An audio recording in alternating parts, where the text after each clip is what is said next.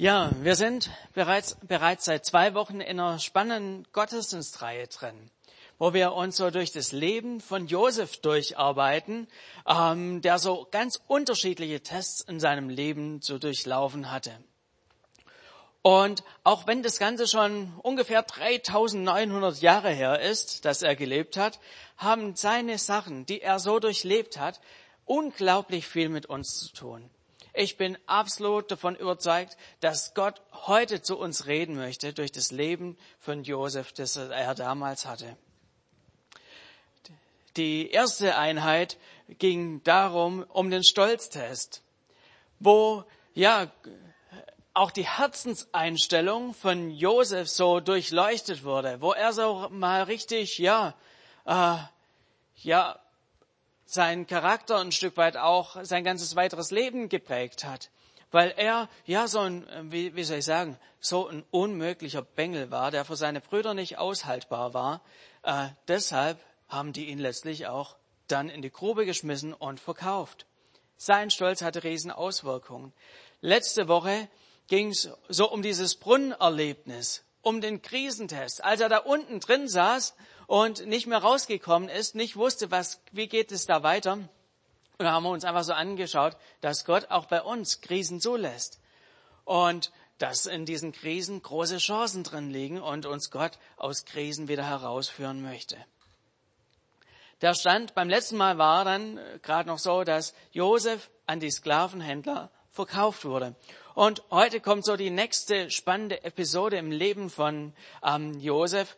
Äh, das Kapitel 1. Mose 39 ab Vers 1. Das ist so eine richtige Achterbahnfahrt, äh, die hier Josef so durchläuft. Und ich habe für uns heute die neue evangelistische Übersetzung mal ausgewählt, eine sehr moderne Übersetzung, die sich leicht ja, ähm, lesen lässt. Ähm, vielleicht wundert ihr euch, dass hier immer Jahwe drin steht. Diese Übersetzung hat sich dazu entschieden, normalerweise im hebräischen Text stehen ja immer diese Buchstaben JHWH wie Jahwe ähm, und ähm, viele Bibelübersetzungen umschreiben das mit der Herr. Einfach die ganze jüdische Tradition kam daher, dass sie nie den Namen Gottes Jahwe in den Mund genommen haben, sondern da immer vorsichtig das umschrieben haben mit Adonai, mit der Herr. Und diese Übersetzung wundert euch also nicht, wenn hier Jahwe drin steht, es ist das, was eigentlich da im hebräischen Text steht. Ich lese mit uns mal die, ähm, das Kapitel 39 los. Josef war von den Ismaeliten nach Ägypten gebracht worden. Sie verkauften ihn an einen ägyptischen Hofbeamten des Pharao namens Potiphar. Er war der Befehlshaber der Leibwache. Doch Jahwe stand Josef bei, so dass ihm alles gelang, was er tat. Er durfte sogar im Haus seines ägyptischen Herrn bleiben. Und weil der Ägypter sah, dass Jahwe Josef besonders beistand und ihn alles gelingen ließ, schenkte er ihm seine Gunst und machte ihn zu seinem persönlichen Diener. Er übergab ihm die Aufsicht über sein Haus und vertraute ihm die Verwaltung seines ganzen Besitzes an. Und von diesem Zeitpunkt an segnete Jahwe das Haus des Ägypters. Wegen Josef ruhte der Segen Jahwes auf allem, was er besaß, im Haus und auf dem Feld. So überließ Potiphar Josef alles, was er hatte und kümmerte sich um nichts mehr, außer um sein eigenes Essen. Hört sich doch gut an, oder? Welch eine krasse Herausforderung hat Josef hier zu meistern. Ich meine, ich habe mich dann mal so ein bisschen reingedacht, so in diese ganze Situation. Josef auf dem Weg nach Ägypten. Als die Sklavenhändler ihn ja in Besitz hatten. Was dem wohl alles durch den Kopf gegangen sein muss. Was erwartet mich da in Ägypten? Was machen die mich, die dort mit mir? Wer wird mich kaufen? Was, wozu werden sie mich alles zwingen? Wird vielleicht mein Vater mich suchen kommen? Was werden meine Brüder meinem Vater erzählen? Kriegen die vielleicht irgendwann ein schlechtes Gewissen und merken dann doch, oh, das hätten sie lieber doch nicht gemacht und äh, gehen auf die Suche nach ihm? Josef hatte noch nicht mal richtig Zeit, sich darüber richtig Gedanken zu machen. Schon war er in Ägypten und landet dort auf dem Sklavenmarkt. angeboten wie Tiere. Ich stelle mir das so vor. Zwei Leute gehen da auf den Markt und fragen sich, was kaufst du heute? Kaufst du ein Kamel oder ein Rind oder doch einen Sklaven? Die wurden dort angeboten, die Sklaven, als wären sie Viecher. Wahnsinn. Welch eine Erniedrigung, da ausgestellt zu werden. Ach, der sieht gut aus, komm, den nehme ich mal mit, was soll denn der kosten? Unvorstellbar, was da alles in Josefs Kopf durchging. Und plötzlich sieht er da so einen reichen Mann vorbeikommen, der, der sagt, okay, den nehme ich. Hat keine Ahnung, was das für einer ist. Keine Ahnung, wie lange das gebraucht hat, bis er rausgefunden hat, dass es einer der mächtigsten Menschen in dieser Weltmacht Ägypten ist, der dort für die innere Sicherheit zuständig war. Der hat ja die Sprache wahrscheinlich nicht gekannt keine Ahnung von Tod und Blasen und da kommt er in irgendeine Situation rein, absolut orientierungslos.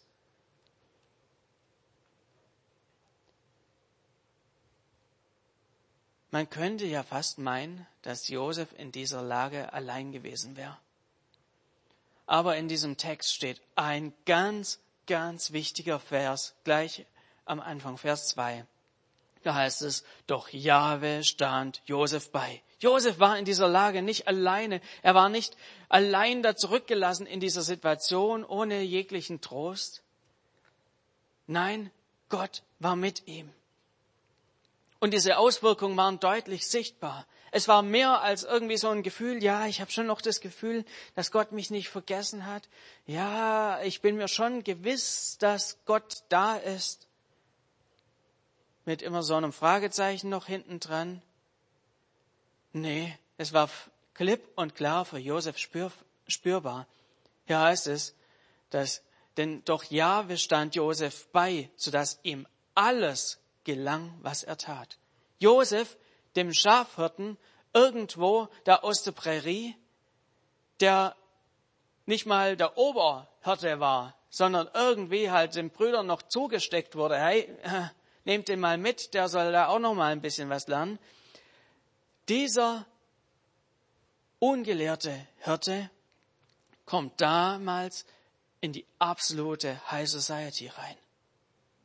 Also normalerweise, wenn man so ein Landei ist und von Toten und Blasen keine Ahnung hat, gelingt einem nicht unbedingt alles, oder?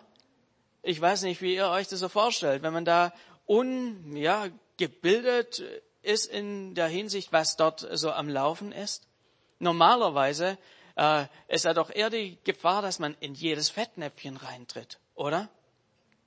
Dass man wirklich so dem Elefanten im Porzellanladen noch irgendwie Konkurrenz macht, weil man es einfach nicht weiß, was gehört sich denn beim Ägypter im Feinhause, wenn man sonst halt immer die Schafe getrieben hat.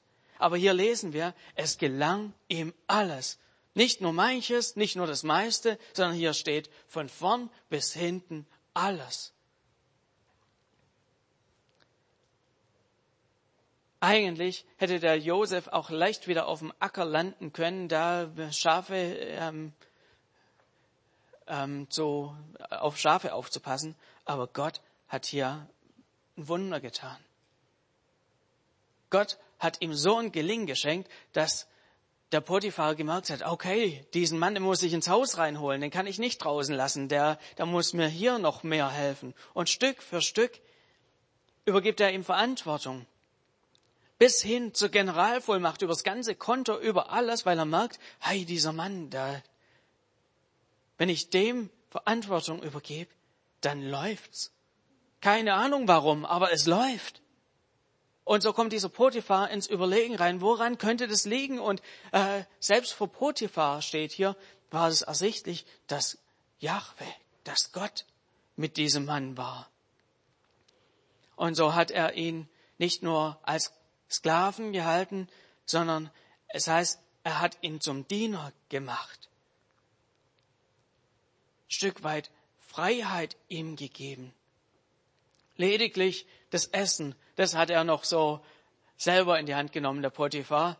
Das war so eine ägyptische Tradition, dass man niemals irgendwie einem Hebräer oder einem aus einem anderen Land äh, das Thema Essen anvertraut. Das war immer, das musste, musste in ägyptischer Hand sein. Drum hat er das selber noch gemacht. Aber sonst alles, alles hat ähm, Josef übertragen bekommen. Bis hin wirklich zur Generalvollmacht. Er konnte Geschäfte tätigen. Später heißt noch, er war gleichgestellt wie Potiphar in dem Haus. Er konnte alles tun. Der hat den fetten Ring, äh, Siegelring gehabt, wo er alle Geschäfte abschließen konnte. Das ist doch krass. Und Josef war absolut klar, hey, das war nicht mein Verdienst. Das war nicht, weil ich's so drauf hatte, nicht weil ich halt der Oberchecker vom Dienst bin, sondern einfach, weil Gott mit mir war. Meine Brüder haben's übel mit mir gemeint, aber eins steht außer Frage. Gott steht mir bei. Er ist hier. Er schenkt mir Segen.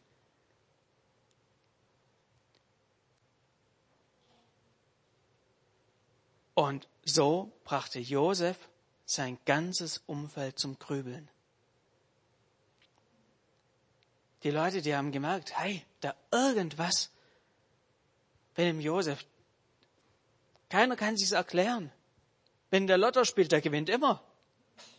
Wenn der irgendwas macht, äh, der, der, es klappt. Keiner konnte daran irgendetwas ändern. An diesem Segen. Die Brüder konnten nichts dran ändern, die anderen Sklaven konnten nichts dran ändern. Und ich glaube, in dieser Aussage steckt unglaublich viel auch für uns mit drin. Was hier Josef erlebt hat, ist nicht nur irgendwie ein Zufall von irgendwas, was früher war, sondern es ist genau das, was auch im Neuen Testament steht. In Römer 8, Vers 31, da heißt es, was sollen wir jetzt noch sagen? Wenn Gott für uns ist, wer könnte dann gegen uns sein? Wenn Gott für uns ist, wer könnte dann gegen uns sein? Und Genau so ist es mit uns heute. Das wird doch deutlich. Wenn wir mit Gott unterwegs sind, dann ist unser Leben nicht in erster Linie von äußeren Umständen abhängig. Ob die gerade optimal sind oder nicht optimal sind. Gott führt uns weiter. Egal, ob wir von der Familie vielleicht verraten sind, ob wir in der ausweglosen Situation drin sind. Was ist es für eine Aussage. Auch wenn du das Gefühl hast, Gott, äh, du, du steckst in einer Lage drin, wo deine Familie vielleicht dir das Leben zur Hölle macht, wo deine Arbeitskollegen dir das Leben schwer machen, dann darfst du Gott beim Wort nehmen. Er ist dasselbe gestern, heute und in alle Ewigkeit heißt es. Dann bist du in dieser Situation drin, nicht allein, sondern Gott möchte sich zu dir stellen in dieser Situation drin. Auch wenn du ein Stück weit dein Sklavendienst, klar, ist was ganz anderes heute und damals, aber wenn du so das Gefühl hast, hey, ich bin in meinem Sklavendienst da drin und komme da nicht mehr raus, dann darfst du wissen, Gott möchte mit seiner Kraft und seiner Weisheit bei dir mit dabei sein. Er vergisst dich nicht, egal wo du bist, egal was, äh, wo, wo es dich hin verschlagen hat, egal wo du am Montagmorgen bist, egal wie hoch dein Arbeitsstapel ist, egal was dir alles zu schaffen macht. Du kannst dir absolut sicher sein, Gott ist mit drin. Er möchte dir Weisheit schenken, er möchte dir Kraft schenken, er möchte dir Gelingen schenken. Und ich möchte uns hier an diesem Punkt so ein bisschen herausfordern. Äh, ich weiß, manches Mal läuft es bei uns nicht optimal. Oder? Kennt ihr das? Dass mal auch am Montag nicht so ganz optimal läuft? Aber hier in dieser, in diesem Beispiel von Josef sehen wir, Gott möchte drin sein. Und ich glaube, wir dürfen uns immer wieder ganz neu auch nach Gott ausstrecken. Sagen, hey, Gott, du bist ein treuer Gott. Du bist treu und du, du willst zu mir stehen. Ich bin mir sicher, du bist ein Gott, der ähm, nicht nur irgendwie Sprüche klopft und sich dann zurückzieht, sondern du bist ein treuer Gott und ich wünsche mir mehr von deinem Segen in meinem Leben. Mir geht es nicht darum, selber groß rauszukommen, sondern ich wünsche mir, dass dein Segen auf meinem Leben liegt. dass andere an mir sehen, ich, der ich nichts kann, ich, der ich nicht der Beste bin, dass Gott einfach mir Gelingen in meinem Leben schenkt und Leute so auf Gott aufmerksam werden. Ich möchte dich so ein bisschen herausfordern. Kann dein Chef an dir sehen, dass du an Gott glaubst? Dass er dir beisteht? Hey, und wenn das momentan nicht so ist, lass uns neu anfangen, Gott einfach um seinen Segen zu bitten. Dass wenn wir zur Arbeit fahren, wenn wir zur Arbeit gehen, dass wir einfach Gott neu bitten, Gott, schenk du mir heute Gelingen. Schenk du mir deinen Segen. Ich möchte einfach ein Zeugnis für dich sein, dass andere an dem, wie ich Dinge tue, was ich tue, einfach erkennen können, dass du mit mir bist. Dass sie fragend werden, dass sie auf dich hingewiesen werden. So möchte ich einfach diesen ersten Punkt einfach überschreiben mit, ja, sehn dich nach dieser, nach diesem Segen Gottes. Gott ist treu. Er ist treu und er möchte auch in, de, in deiner Situation dir beistehen. Damit ist das Kapitel auch noch nicht zu Ende. Gott ist treu, das steht schon mal fest. Und jetzt geht's um unsere Treue. Unsere Treue ist gefragt. Es geht hier ja um den Treue-Test. In Vers 6 geht es weiter. Da heißt es, doch Josef war ein außergewöhnlich schöner Mann. So kam es, dass die Frau seines Herrn, Potiphar, ein Auge auf ihn warf. Schlaf mit mir, sagte sie zu ihm. Doch er weigerte sich und erwiderte, sieh doch, mein Herr, ähm, sieh doch, mein Herr verlässt sich auf mich und kümmert sich um nichts mehr, was im Haus vorgeht, und er hat mir alles anvertraut, was ihm gehört. In diesem Haus gibt es nichts mehr, ähm, äh, in diesem Haus gilt er nicht mehr als ich. Nichts hat er vor, mir vorenthalten, als nur dich, seine Frau. Wie könnte ich das so großes Unrecht begehen? Ich würde mich an Gott versündigen. Obwohl sie Tag für Tag auf Josef einredete, mit ihr zu schlafen und ihr zu Willen zu sein, hörte er nicht auf sie. Einmal hatte Josef im Haus zu tun und niemand von der Dienerschaft war dort. Da fasste sie ihn an, am Gewand. Komm mit mir ins Bett, drängte sie. Doch er riss sich los und flüchtete hinaus. Das Gewand blieb in ihrer Hand zurück. Als ihr bewusst wurde, dass er fort war, aber sein Gewand in ihrer Hand zurückgelassen hatte, rief sie die Dienerschaft herbei und sagte, Seht euch das an! Er, Potiphar, hat uns diesen Hebräer ins Haus gebracht, der nun seinen Mutwillen mit uns treibt. Er ist zu mir gekommen und wollte mit mir schlafen. Da habe ich laut geschrien. Als er meinen Aufschrei hörte, ließ er sein Gewand bei mir liegen und rannte hinaus. Sie ließ Josefs Gewand neben sich liegen, bis sein Herr nach Hause kam. Ihm erzählte sie dieselbe Geschichte. Der hebräische Sklave, den du uns ins Haus gebracht hast, ist zu mir gekommen, um seinen Mutwillen mit mir zu treiben. Als ich zu schreien anfing, ließ er sein Gewand neben mir liegen und rannte hinaus. Was für eine dramatische Wendung in diesem Kapitel.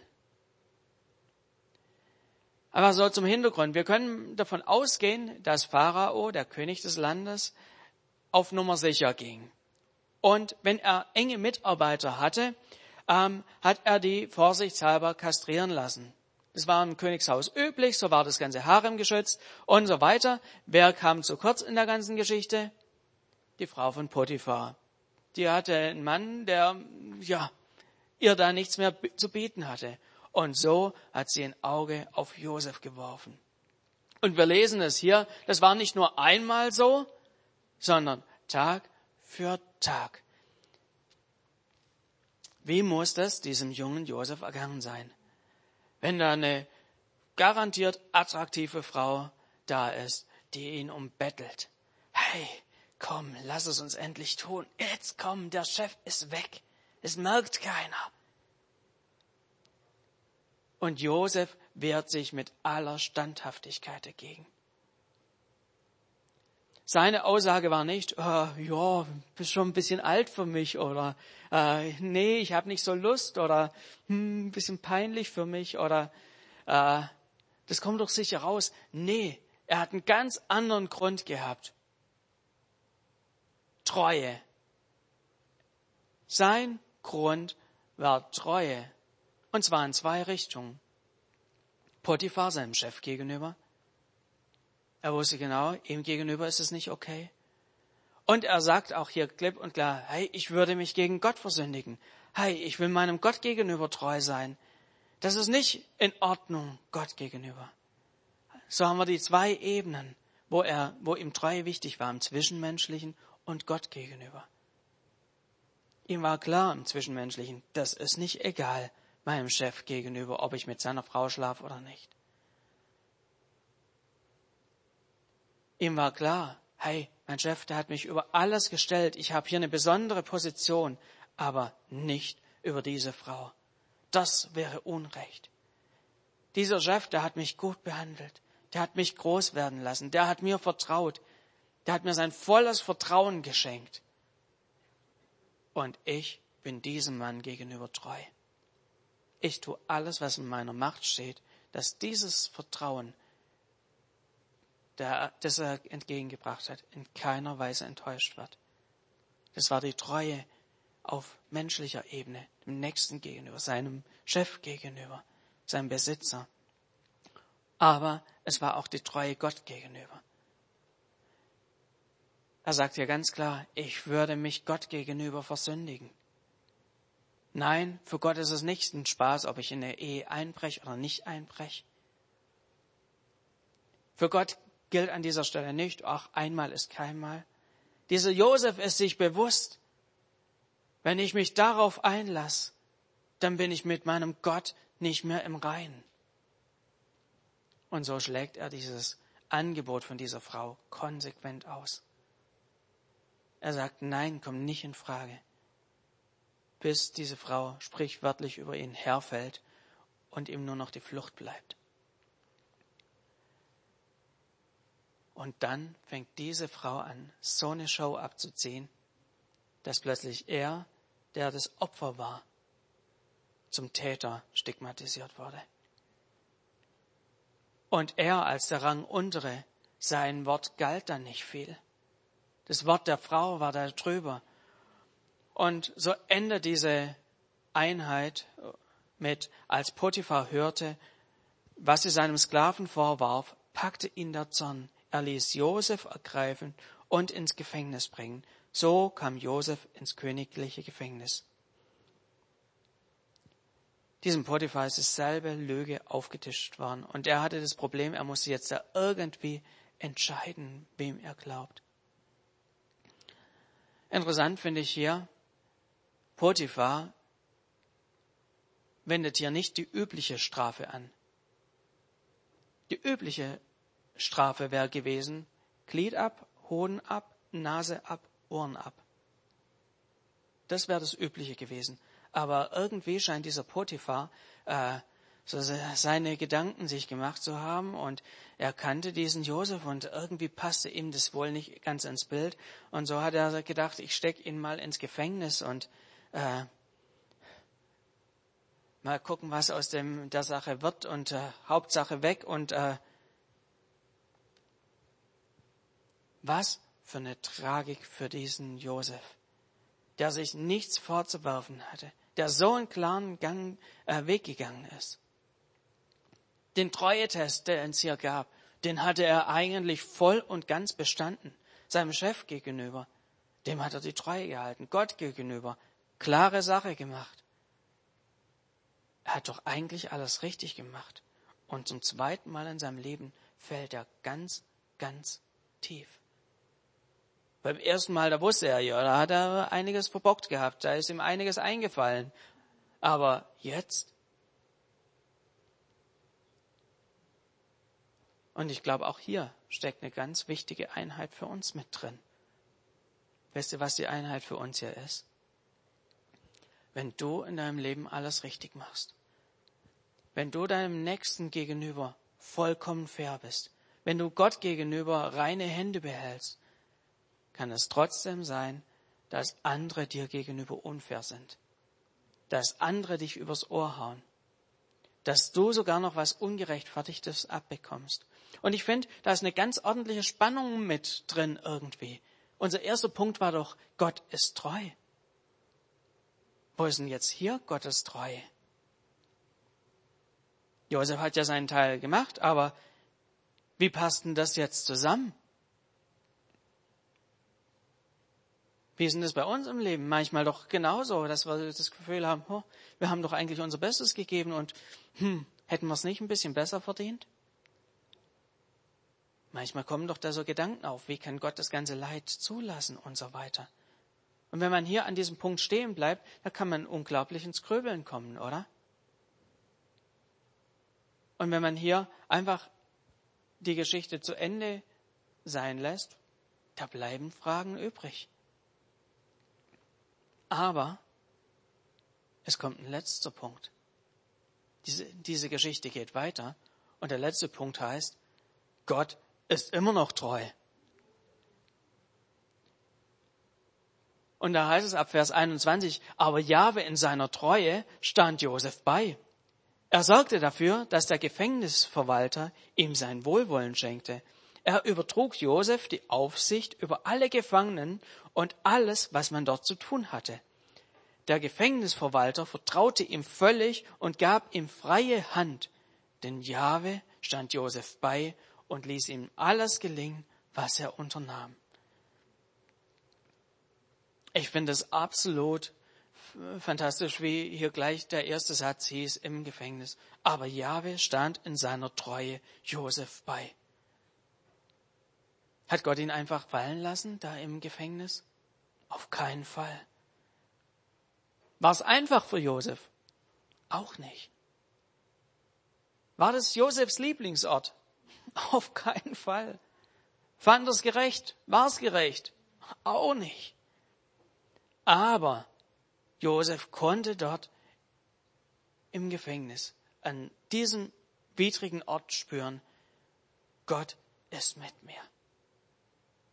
In einer anderen Übersetzung, da heißt es, der Herr aber war mit Josef und wandte sich ihm in Treue zu. Hey, Gott war da noch immer treu. In allem, trotz allem. Was lernte Josef in dieser Situation? Er lernte, unter den Gefangenen den Reissack äh, ähm, zu verteilen, dass es schön gerecht ist und dass alle Gefangenen zu essen bekommen. Er hat hier in dieser Situation gelernt, wie viel braucht jeder, damit jeder satt wird, damit keiner von diesen Gefangenen verhungert. Wisst ihr was? Später war er für ein ganzes Land zuständig, genau diese Aufgabe zu, ähm, auszuführen. Er war dafür zuständig, in der Hungersnot Lebensmittel zu rationieren. Es war dieselbe Aufgabe wie im Gefängnis, bloß zigtausendfach größer. Da merkt man, okay, äh, man denkt vielleicht zuerst, das ist absolut äh, eine blöde Sache, dass äh, er da im Gefängnis gelandet ist. Aber wenn man es mal genau anguckt, was hat er da für Aufgaben gehabt und was hat er nachher für Aufgaben gehabt, der wusste ganz genau, wie viel Reis braucht jede Person, damit es letztlich aufgehen kann. Der hat da rechnen gelernt. Und ich glaube, in diesem Text ist auch echt für uns was drin. Manchmal haben wir doch das Gefühl, dass wir ganz tief gefallen sind, oder? Obwohl wir alles richtig gemacht haben.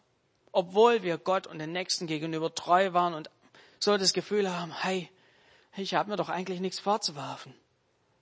Aber genau in diesen Situationen, wenn wir vielleicht irgendwas ausbaden äh, müssen, was uns ein anderer eingebrockt hat, dann können wir wissen, Gott ist noch immer treu.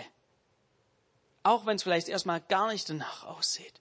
Wenn wir am Zweifeln sind, wenn es uns zum Heulen zumute ist, wenn wir in der Luft hängen und die aktuelle Situation null Komma nichts verstehen, dürfen wir trotzdem mit Gottes Eingreifen rechnen. Egal wie viel Hochs und Tiefs hinter uns liegen und vor uns liegen, egal ob wir hoffnungsvoll oder hoffnungslos sind, Gott steht zu uns. Und er möchte diese Situation mit gebrauchen, um uns beizustehen und uns für was Neues auch vorzubereiten. Gott lässt uns in diesen Situationen nicht hängen. Sein Blick ist größer als unser Blick. Josef hätte das in dieser Situation niemals verstanden, was, oder hat es verstanden, was da, was es auf sich hat. Aber im Rückblick hat er da auch eine ganze Menge dort gelernt. Gott vergisst uns nicht, wenn wir uns vergessen fühlen. Vielleicht bist du gerade in dieser Situation drin. Dann frag doch Gott, Gott, vielleicht möchtest du mir gerade in dieser Situation irgendwas beibringen. Was ist dieser Teil, den du mir beibringen möchtest? Und wer weiß, vielleicht wird genau diese Sache, die er dir jetzt in dieser schwierigen Situation beibringt, zum Segen für Tausende. Wir wissen es aktuell nicht. Am Ende vom Leben gucken wir da vielleicht zurück und denken, okay, jetzt geht uns eine Leuchte auf. Auch wenn aktuell Gottes Pläne für dich unvorteilhaft aussehen, kann uns Gott doch gebrauchen. Frag Gott, was willst du mir beibringen? Wo willst du mich hin weiterführen? Gebrauch mich jetzt in dieser Situation. Josef musste da im Gefängnis auch bereit sein, den Job anzunehmen und Dinge zu verteilen und so weiter. Und Verantwortung zu übernehmen ist nie so eine richtig coole Sache. Da gibt's immer einen, der sich unfair behandelt fühlt und der eins dann überziehen will. Das ist, war schon immer so. Das war nicht nur ein Top-Job, sondern äh, der, der hat schon auch was abgekriegt. Ich möchte zum Schluss kommen und vielleicht, Hanna, kannst du einfach mal ins Klavier kommen. Ich glaube, diese ganze Situation mit diesen Hochs und Tiefs von Josef hier in diesem Kapitel haben unglaublich viel mit uns zu tun. Wir können daraus lernen, dass Gott treu ist in den Höhepunkten und in den Tiefpunkten. Dass er uns an die Hand nehmen will, auch wenn wir unten sitzen und unsere Fragen haben, er möchte uns weiterführen. Er ist treu, er hat uns nicht vergessen.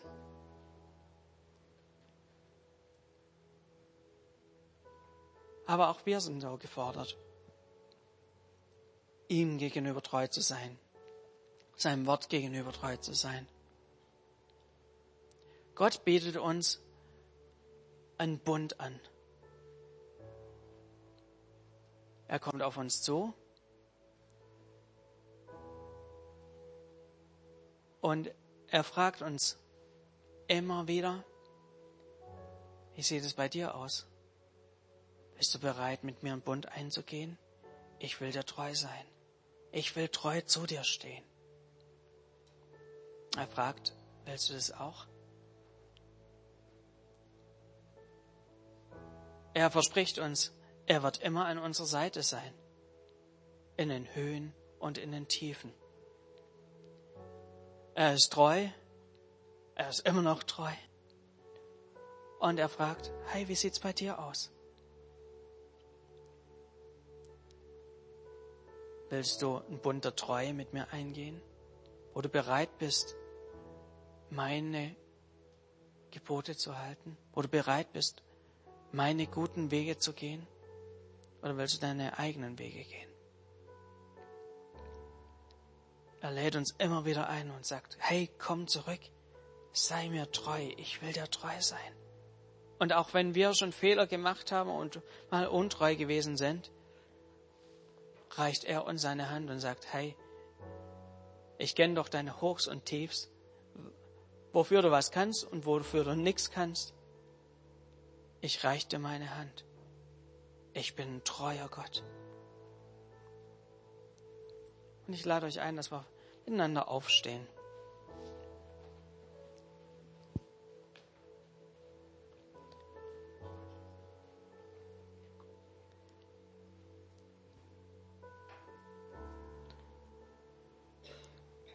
Jesus, du bist hier mitten unter uns und du bist ein treuer Gott. Und du wünschst dir nichts sehnlicher, als dass wir mit dir einen Bund schließen, dass wir mit dir einfach diesen treue Pakt wirklich so schließen, wo du uns deine Treue versprichst und wo du uns auch herausforderst, dir treu zu sein. weil das das Beste ist, was uns passieren kann.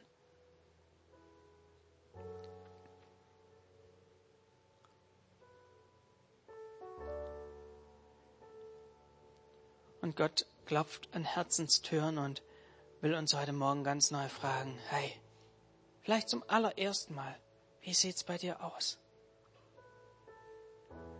Bist du bereit, neu einen Bund mit mir zu schließen? Ich verspreche dir Treue. Willst du mir treu sein? Wollen wir treu miteinander unterwegs sein? Ich möchte ja einfach fragen, gibt es jemanden, der hier einfach seinen Bund mit Gott erneuern will und sagen möchte, Gott, ich möchte dir treu sein? Dann nutzt die Gelegenheit und hebe einfach deine Hand, um Gott zu sagen, hier bin ich, ich will dir treu sein. Ich nehme dein Treueangebot in Anspruch.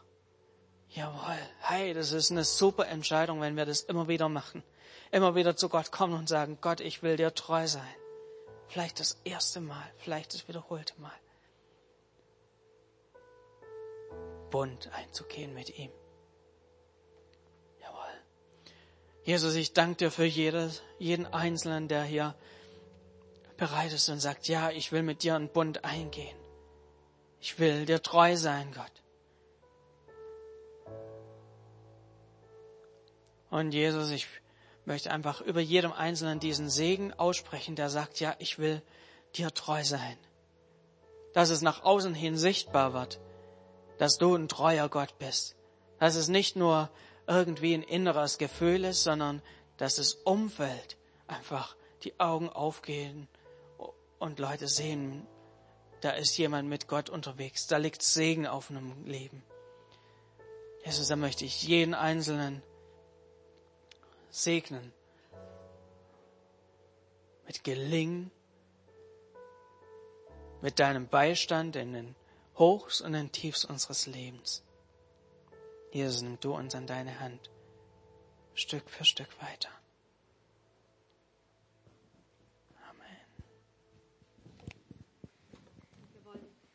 Zusprechen, was in Sprüche 3 steht. Da steht, mein Sohn, vergiss nie, was ich dir beigebracht habe. Nimm dir meine Ratschläge zu Herzen und bewahre sie. Dann wird es dir gut gehen. Ein langes und erfülltes Leben liegt vor dir. An Güte und Treue soll es dir niemals fehlen. Trage sie wie eine Kette um deinen Hals. Ja, schreibe sie tief in dein Herz. So wirst du Freundschaft und Ansehen bei Gott und Menschen finden. Verlass dich nicht auf deinen eigenen Verstand, sondern vertraue voll und ganz dem Herrn. Denke bei jedem Schritt an ihn. Er zeigt dir den richtigen Weg und krönt dein Handeln mit Erfolg. Halte dich nicht selbst für klug. Begegne dem Herrn mit Ehrfurcht und meide das Böse. Das bringt Heilung für deinen Körper und belebt dich mit neuer Kraft. Ehre den Herrn mit dem, was du hast schenke ihm das Beste deiner Ernte. Dann wird er deine Vorratskammern füllen und deine Weinfässer überfließen lassen. Mein Sohn, wenn der Herr dich zurechtweist, dann sei nicht entrüstet und, und sträube dich nicht, denn darin zeigt sich seine Liebe. Wie ein Vater seinen Sohn erzieht, den er liebt, so erzieht dich auch der Herr. Ja, Gott, danke, dass du deinen Weg mit uns gehst, dass du uns leitest in deiner Treue, auch jetzt in der kommenden Woche. Und ich segne jeden Einzelnen in deinem wunderbaren Namen, im Namen des Vaters, des Sohnes und des Heiligen Geistes. Amen. Amen.